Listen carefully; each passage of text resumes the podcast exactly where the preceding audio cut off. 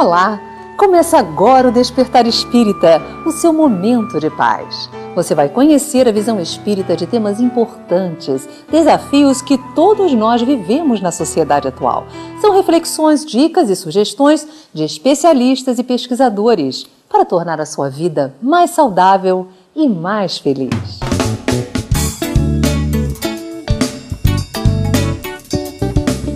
Reconhecida como o primeiro meio de socialização do indivíduo, a família tem passado por mudanças ao longo do tempo.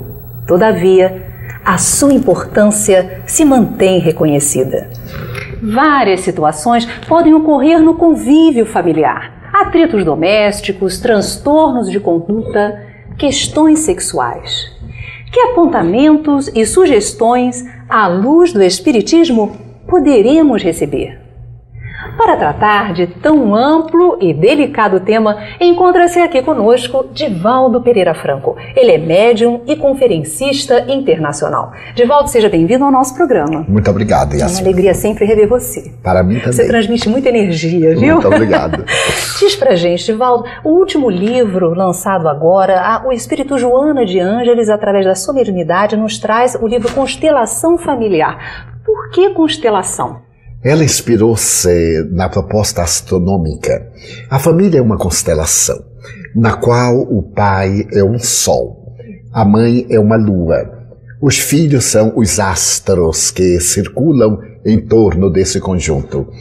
Os demais familiares são asteroides. Os vizinhos também fazem parte dessas chuvas de asteroides que periodicamente tombam sobre a constelação familiar.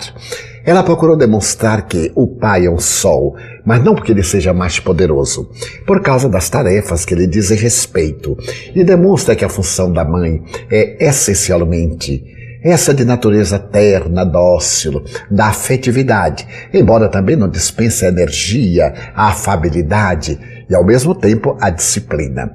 Portanto, ela escolheu um nome muito próprio, de acordo com as conquistas do pensamento contemporâneo. Agora, Divaldo, nós percebemos que há uma grande mudança na família. Alguns até ousam dizer que a família terminou e nós vemos que não é isso, mas ela está muito diferente. Quais os desafios novos que a família enfrenta na atualidade? Essa proposta veio em face da chamada família vitoriana, que era uma família burguesa e hipócrita. Na conceituação tradicional, o erro não era o indivíduo proceder mal, era o povo descobrir. Então havia aquela postura familiar que não correspondia à realidade. Os cônjuges tinham vidas duplas, mas como era moral fingir que procedia bem, então isso passou como sendo o retrato da família. Durante a Revolução Sociológica dos anos 60, a família, o casamento, essas posturas tradicionais que não correspondiam à realidade sofreram uma grande mudança. Dizia Anatole France, o grande pensador francês, que toda vez que há uma revolução para a liberdade, o indivíduo tomba na libertinagem. E é natural que houve os abusos. A família desagregou-se porque já era desestruturada e cada qual assumiu a sua realidade. Mas não se pode viver sem a família. A família é a célula básica da sociedade. Quando a família se desestrutura, a sociedade tomba. Então, neste momento, está havendo uma nova visão por causa dos desafios atuais. Os grandes desafios do momento são relacionamentos pais e filhos, os problemas da violência, a visão moderna a respeito da conduta sexual, os ataques da drogadição e de outros transtornos de natureza alcoólica e tabagista. Então é necessário repensar a família. A Joana fala muito ternamente a respeito da paciência no convívio familiar. É importante isso? Como é que nós podemos ativar essa paciência em nós? Pais. Procurando compreender que no lar os pais são os primeiros educadores.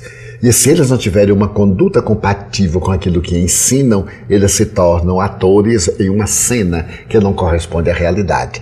Porque os filhos são severos, observadores e críticos.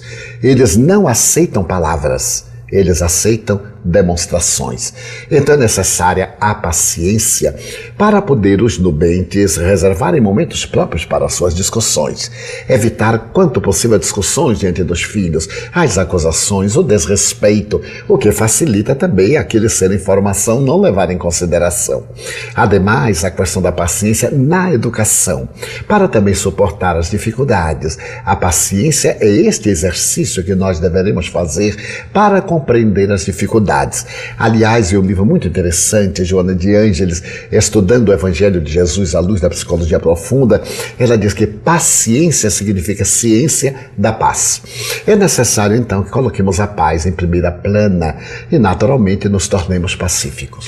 Agora, como não confundir a busca da paz com aquele, aquela educação morna que só diz sim para não se comprometer, para não se chatear, deixa passar? Este é um dos piores momentos da chamada educação moderna. Afinal, a proposta psicológica é evitar dizer-se não àquele que está na formação da personalidade.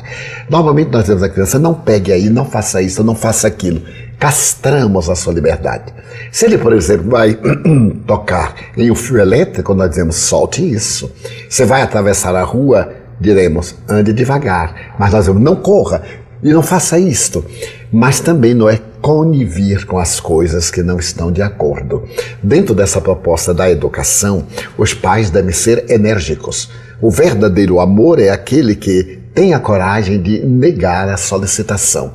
Nem sempre está de acordo com a proposta, mas estabelecer parâmetros de equilíbrio para que o educando discirna o que deve e pode fazer em relação ao que não pode e não deve fazer. Pois é. E o que dizer da educação dos jovens que apresentam desvios de comportamento na adolescência? Eles estão assim calmos, são crianças normais, mas chega o período de adolescência, eles começam a extravasar uma agressividade Ocorre que no período das modificações sexuais, quando são elaborados órgãos anexos e liberada pela pineal os hormônios da sexualidade, há mudanças muito bruscas.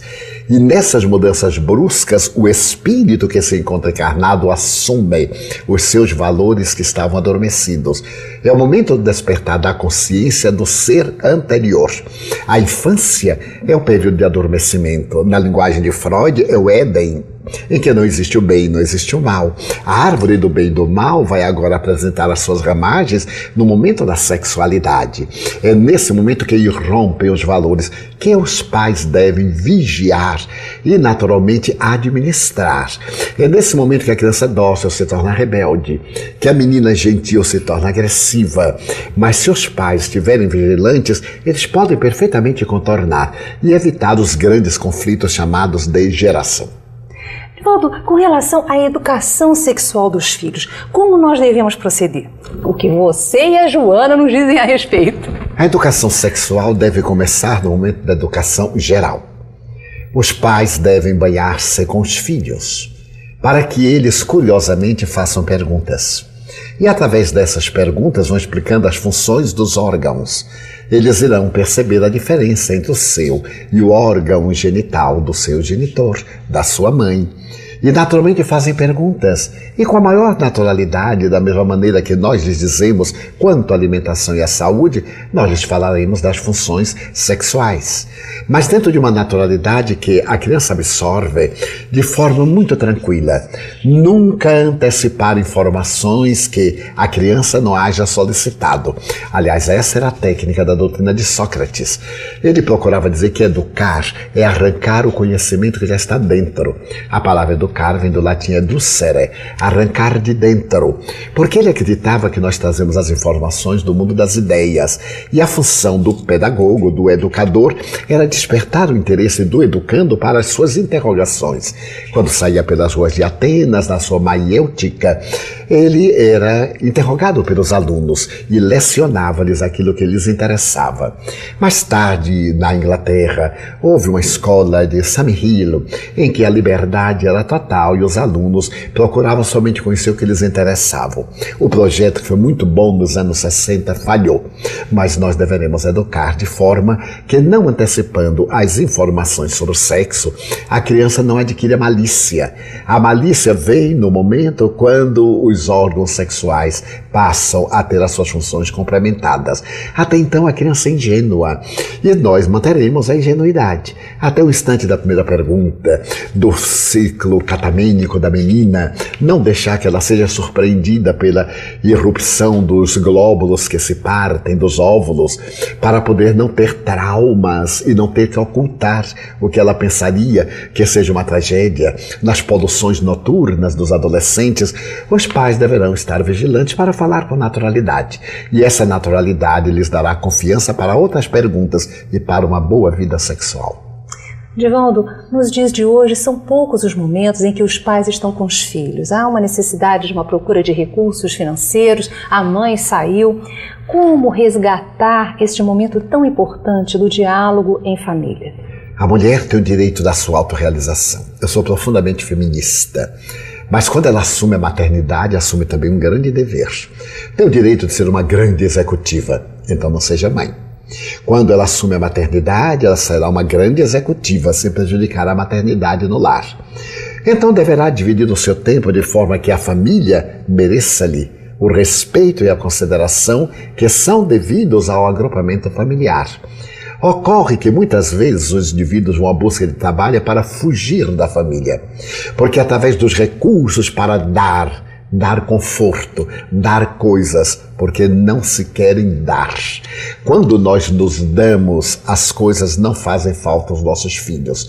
Esses pais transformam-se em fornecedores. Dão à criança o velocípede, a bicicleta, depois dão a moto, depois dão o carro, mas não se dão porque eles são emocionalmente imaturos. O relacionamento sexual procriou, mas não estavam preparados para a família. A família exige a presença dos pais, o diálogo constante.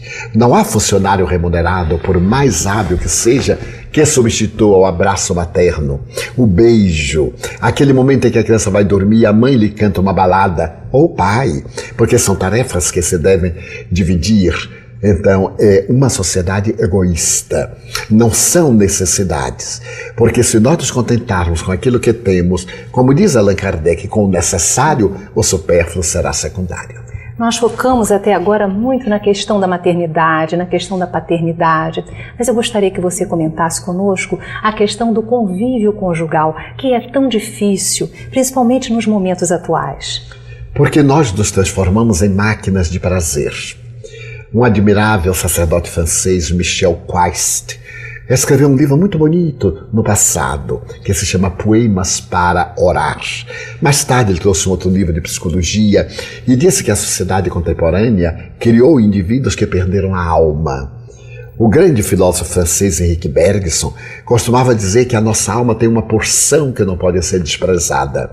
E essa porção que está sendo desprezada é aquela que diz respeito ao respeito, que diz sentido ao respeito que deve viger entre os parceiros. Toda vez que nós elegemos um parceiro, sempre o elegemos pela personalidade, a aparência. À medida que vamos penetrando, descobrimos a individualidade, as suas imperfeições, as suas dificuldades, que também nós temos. Então não há motivo para atritar, mas razão para dialogar. Depois vem uma insatisfação sexual. O sexo banalizou-se de tal forma e comercializou-se com esses protótipos artificialmente constituídos, com esses sex appeal que o cinema tanto divulgou e com os modelos que são padrões masculinos de sexualidade e padrões femininos de sexualidade e que para exercer o sexo usam substâncias tóxicas e químicas, que o indivíduo, quando tem um relacionamento que dura, começa a saturar-se daquele relacionamento. E como não tem a coragem de enfrentar com tranquilidade a trita, o que gera terríveis transtornos no seio da família, principalmente se tem a prole. E ao separar-se, inimizam-se. Quando deveriam separar, naturalmente, já que o relacionamento não é útil, procurem outros relacionamentos saudáveis mas entram aí as paixões. As paixões que demonstram que os indivíduos são muito imaturos. Eles estão procurando relacionamentos como quem procura coisas. E criaturas não são coisas. São seres muito complexos. Por isso que a doutrina espírita, ao abordar a questão da responsabilidade moral, é muito severa, dizendo que toda vez que nós dilaceramos o sentimento de alguém, assumimos um karma. Podemos separar-nos, mas não podemos dilacerar a afetividade do outro. Muito linda essa sua frase final.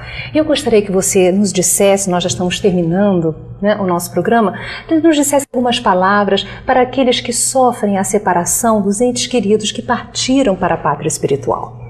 Eles apenas mudaram de roupa. Vale a pena confiar que eles viverão, porque estão vivendo. Se por acaso você colocar o seu pensamento em sintonia, esses seres queridos voltam e dialogam com você. Sugiro que faça silêncio interior ao invés do desespero. Joana de Anjos sugere-me fazer o silêncio para escutar as estrelas e, se lograrmos, escutaremos os seres queridos. Mantenha, portanto, paciência, confiança e certeza de que eles velam por nós. Muito obrigada, Edivaldo, pela sua presença no nosso programa. Sou eu que agradeço. Faça parte da família Clube de Arte e por apenas R$ 18,00 você vai receber mensalmente DVDs e CDs com músicas da coleção O Canto do Brasil Espírita. Visualizações terapêuticas da coleção Encontro com Jesus. Entrevistas sobre temas atuais. Documentários e muito mais. Ligue 0 Operadora 21 3017 9800 ou acesse clubedearte.org.br. Clube de Arte, a arte espírita a serviço do bem.